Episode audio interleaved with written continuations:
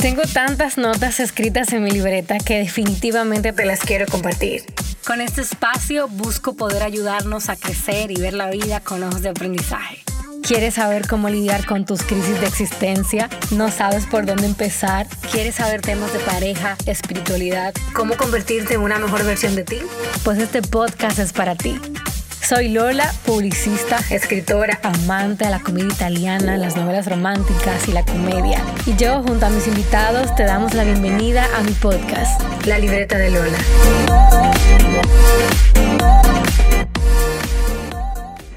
Hola, hola, dear family, bienvenidos a este episodio número 13 de la segunda temporada de La Libreta de Lola podcast.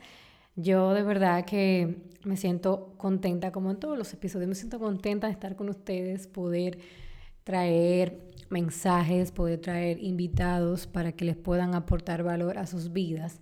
Y de verdad que en lo personal ha sido muy gratificante para mí todo lo que estamos haciendo este mes en la libreta de Lola como proyecto. Eh, poder volver a abrir mi corazón para hablar de mi padecimiento de la piel, con el tema de la psoriasis eh, y de cómo lo que he estado asumiendo para hacer ajustes integrales en mi vida, de verdad que me llena muchísimo poder compartirlo con ustedes y, que les pueda funcionar también para, para sus vidas personales. O sea, nosotros poder tener y cultivar salud emocional a través de, de las situaciones duras que nos suceden, es una de las cosas más importantes que nosotros debemos tener en la vida. O sea, tiene que ser un compromiso que debemos asumir con nosotros mismos. O sea, es comprometernos hasta el último día de nuestras vidas con que nada ni nadie se va a robar lo que nosotros somos. Así que te invito antes de continuar que si aún no me sigues en mis redes sociales, pues me busques en Instagram como arroba la libreta de Lola, te suscribas también a mi página web www.lalibretadelola.com y que por supuesto puedas compartir este episodio y los demás podcasts con tus amigos, con personas que tú sabes que necesitan recibir este mensaje. Comenzamos, ¿les parece? Amándome más allá de la piel es un tema que, me llena, eh, porque no viene como a desaparecer nuestra realidad. Em, yo no sé cuál es tu realidad, yo no sé cuál es esa realidad con la que tú debes lidiar cada día, pero este tema no viene a borrar eso en ti. Este tema viene a ayudarnos a que en medio de todo eso que estamos viviendo nosotros podamos aprender a cultivar nuestra salud emocional, tener una vida de coherencia donde lo que pensamos, decimos y hacemos son uno solo. Es sentirnos bien con nosotros mismos y es establecer relaciones positivas y que sumen a nuestra vida y a nuestro entorno. Se oye muy lindo, ¿verdad? Qué lindo se escucha todo eso. Pero es muy difícil de aplicar eso a nuestras vidas. Y en mi caso, por mucho tiempo, esa no fue mi realidad.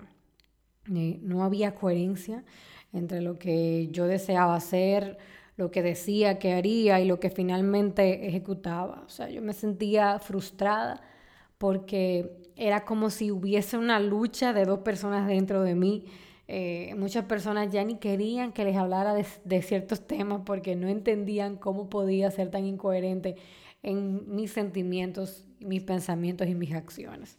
Y es que por mucho tiempo mi autoestima, mi autoconfianza, el ímpetu, la valentía estaban distanciados de mí completamente. O sea, esa gente me dejaron votar y se olvidaron de que yo existía. Cada día yo los veía como alejarse de mí, cada día yo me sentía más derrotada, cada día yo me sentía más impotente. Y yo sabía que tenía que hacer algo. Sin embargo, el temor y, la duda casi siempre decidían por mí.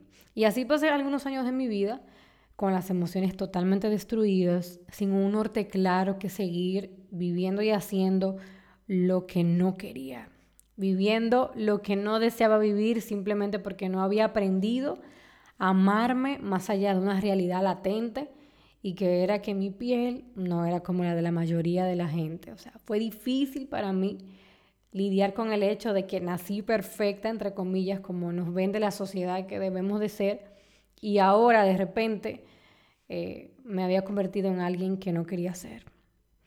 Pero todo esto tiene como un día, hay como un día que tú, tú, sea, tú te vas hundiendo, te hundes, te hundes, pero hay un día que, que ya, que tú tocas fondo y ese día yo dije ya no más. O sea, es como una frase para mí, como un emblema de batalla cuando me tengo que levantar del piso, como que, ok, pasaste un tiempo en el piso, pero es momento de levantarte. Esa frase ya no más es una frase que, que de verdad que me da como, como esa esa energía o ese corrientazo que muchas veces me hace falta para, para volver a reaccionar.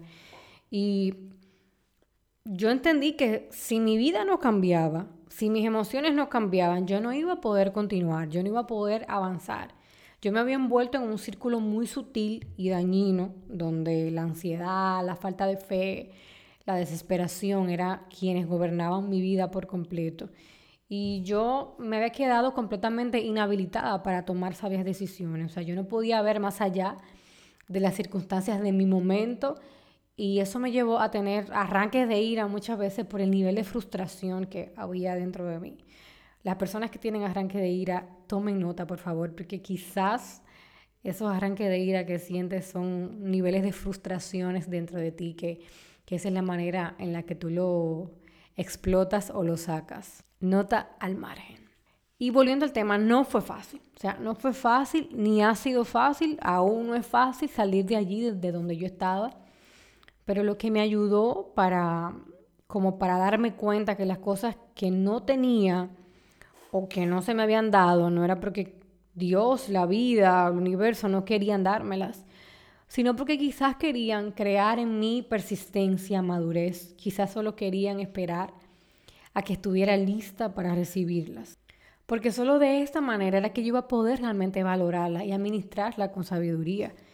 En el momento que yo entendí que alguien mayor que yo, que es Dios para mí, tenía el control de mi vida, yo empecé a cultivar algo que cambió mi vida para siempre y fue la gratitud. Fue allí como que donde la luz entró a mis pensamientos y a mis emociones y yo comencé a ver las cosas desde afuera y darme cuenta de que cada suceso de mi vida estaba conectado de alguna u otra forma con una lección que me llevaba a un nivel más alto de mi conciencia y por ende me llevaba a un nivel más alto de crecimiento. Y de pronto empecé a ver cómo mi manera de pensar, de actuar, de sentir, comenzaron como a cambiar sin yo darme cuenta. Fue una locura porque por mucho tiempo yo me empeciné en cambiar mis emociones como con métodos externos, sin darme cuenta que en verdad todo estaba dentro de mí. A veces nosotros estamos tan empecinados buscando fuera de nosotros a eso que nos hace falta y no nos damos cuenta que nosotros estamos completos, que dentro de nosotros está todo lo que nosotros necesitamos para convertirnos en personas plenas. Y este ha sido un camino maravilloso, ha sido duro, ha sido lento, ha sido largo, pero ha sido maravilloso y de crecimiento constante. Aún no lo logro al 100%, no vengo a hablarte en este podcast desde una posición de que ya lo logré, de que ya yo tengo eso controlado, no. Un paso, cada día doy un paso, cada día voy avanzando, me caigo, me levanto. A veces mis emociones se quieren salir de control, pero yo tomo un tiempo para respirar profundo, cerrar mis ojos, soltar y confiar, para recordar que mi valor está por encima de cómo luce mi piel por causa de mi padecimiento. Yo tomo tiempos para volver a amarme más allá de mi piel. Y muchas personas cometen el error de creer que la salud emocional en medio de sus procesos de crisis existenciales crisis de salud y todo, el tipo, todo tipo de crisis que nosotros podemos vivir como seres humanos, ellos creen como que solo se trata de, de estar felices siempre, todo el tiempo. O sea, como que tener salud emocional es que tú estás feliz todo el tiempo, que todo está súper bien, tú tienes, en caso de que tengas pareja, eh, que todo marche perfecto, pero no es así. La salud emocional va más allá de eso y se trata de, de ti, de quién tú eres y de cómo tú te sientes contigo mismo, cómo tú te sientes en tu propia piel. Yo creo que hoy, aquí, ahora, es el momento de tú detenerte y de ser honesto y honesta contigo mismo. conocer y entender tus emociones para que las puedas ayudar a mejorar. Es algo que, que tú te lo mereces.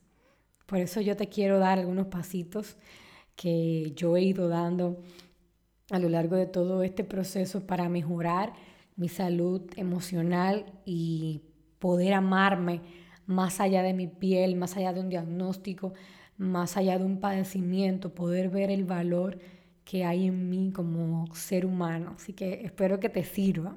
El primero es reconocer que mis emociones eran un desastre. O sea, ese es el primer paso como para nosotros poder eh, mejorar nuestra salud emocional y poder ver el valor que hay en nosotros, reconocer que nuestras emociones están vueltas un desastre, eso es primordial, porque cuando tú reconoces tienes la capacidad para empezar a ver desde otra óptica y por ende para poder transformar. Lo segundo es que yo, eh, el segundo pasito que yo hice y que hago todavía es escuchar mis emociones. O sea, a veces hay que dejar que esa voz interna nos hable. No la callemos, porque ella nos va a guiar realmente eh, hacia, hacia esa respuesta que muchas veces nosotros estamos buscando dentro de nosotros. La tercera fue tratar de encontrar la raíz que detonó que me sintiera como un desastre. En este caso, la respuesta fue el diagnóstico de tener que lidiar con algo que yo no conocía, que era nuevo para mí y caminar ahora la vida eh, con un padecimiento que yo no quería tener. La cuarta fue entender que yo no soy perfecta y aceptarme también con mis limitaciones. A veces yo siempre digo que no han metido un chip de Superwoman y de Superman y muchas veces no reconocemos esa parte de que tenemos limitaciones como seres humanos. O sea, sí podemos hacerlo todo, pero hay ciertas cosas que ni siquiera van como que con nuestro diseño original de quiénes somos. Y, muchas veces nos cargamos por ese lado por querer hacer todo lo que entendemos que debemos hacer. La quinta fue recordar y no dudar nunca que Dios me ama. Yo creo que esto ha sido clave. O sea, este punto 5 eh, no es menos importante porque está en el punto 5, pero ha sido clave para mí para yo poder mirar hacia el futuro con esperanza, mirar hacia el futuro con ganas de vivir, mirar hacia el futuro con, con pasión por, por hacer mis sueños realidad, los sueños de Dios para mi vida realidad. Saber, recordar y nunca olvidar que Dios me ama, que mi vida está en sus manos y que todo lo que a mí me pasa es parte de su plan perfecto para mi vida. Y que Él tiene el control. Él nunca ha perdido el control. A veces nosotros lo perdemos, pero Él nunca ha perdido el control de nuestra vida. Y por último, la número seis es no darme por vencida conmigo misma. Esto es algo que me ha costado, pero me ha aferrado a Él con todo mi corazón. Yo sé que me voy a equivocar, yo sé que me voy a caer, pero vale la pena seguir creyendo en lo que realmente yo soy y luchar porque eso se pueda cultivar dentro de mí. Si te gustó el podcast de hoy, no te pierdas la segunda parte de este tema, amándome más allá de la piel. Vamos a tener a unas cuantas chicas que tienen diferentes padecimientos de la piel, algunas nacieron con él. Vamos a conocer sus historias, cómo ya han podido lidiar con este diagnóstico que vino a cambiar su mundo y que ellas pudieran lucir, por decir así, como la sociedad entiende que debemos de lucir. Y por supuesto no te olvides de seguirme en mis redes sociales arroba la libreta de Lola y suscribirte para ver más contenido en www.lalibretadelola.com. Nos escuchamos en la segunda parte de este tema. Hasta la próxima.